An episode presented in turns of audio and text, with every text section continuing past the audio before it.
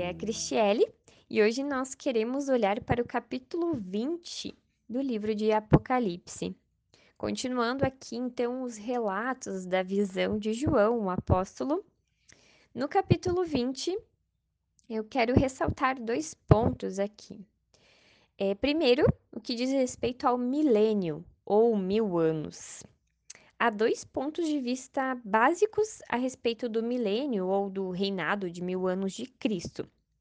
O pré-milenismo afirma que, depois da vitória relatada no capítulo 19, Cristo estabelecerá um reino terrestre e reinará com os santos ressurretos em paz e justiça por mil anos, o qual pode ser um período literal ou simbólico. No final desse período, Satanás irá liderar uma rebelião que fracassará e o um novo mundo começará. O ponto de vista, que é o segundo ponto, é o amilenista, também chamado de aminelismo. Acredita que os mil anos simbolizam o período entre a primeira e a segunda vinda de Cristo. Nessa visão, o reino milenário é um reino espiritual e não político. E o domínio dos santos está acontecendo exatamente agora com Cristo, quer o cristão esteja no céu ou na terra.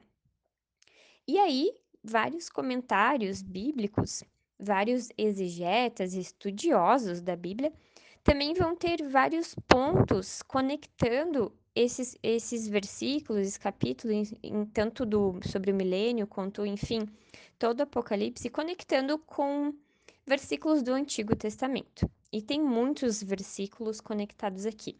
Porém, são várias linhas de pensamento e por isso eu quis trazer esses dois pontos de vista que são mais básicos. Bom, aqui nós tratamos também de tempo.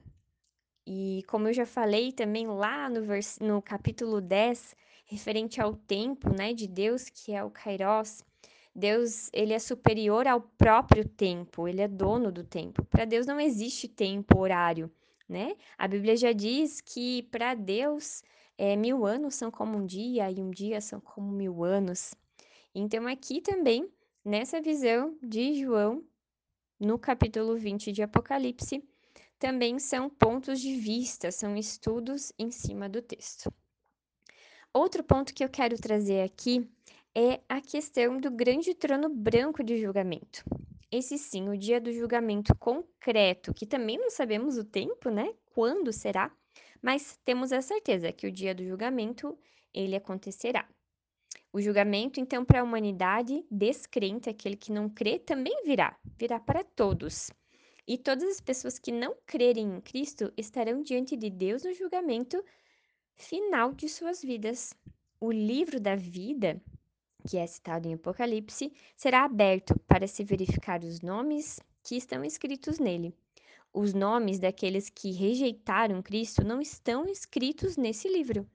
E essas pessoas serão lançadas no lago do fogo, junto com o mundo dos mortos, o Hades e a morte. Então, a certeza do inferno também está escrita aqui. Muitos não acreditam na existência do inferno, mas está claro que sim, existe céu e inferno. E nós cremos, aqueles que creem estão sim com o nome no livro da vida.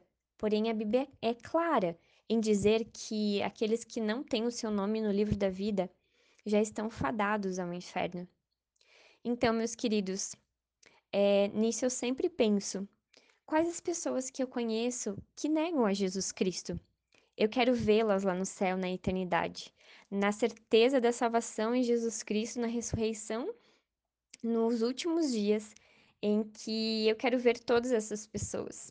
E para isso, eu preciso orar por elas, falar do Evangelho é, com palavras, mas também em ações, para que elas possam ver esse Jesus em mim e que também você anseie isso, que você anseie é, demonstrar Jesus através da sua vida, no que você faz, no que você fala e no que você pensa. Que o Espírito Santo nos ajude nessa tarefa, para que muitos nomes possam estar escritos no livro da vida. Amém.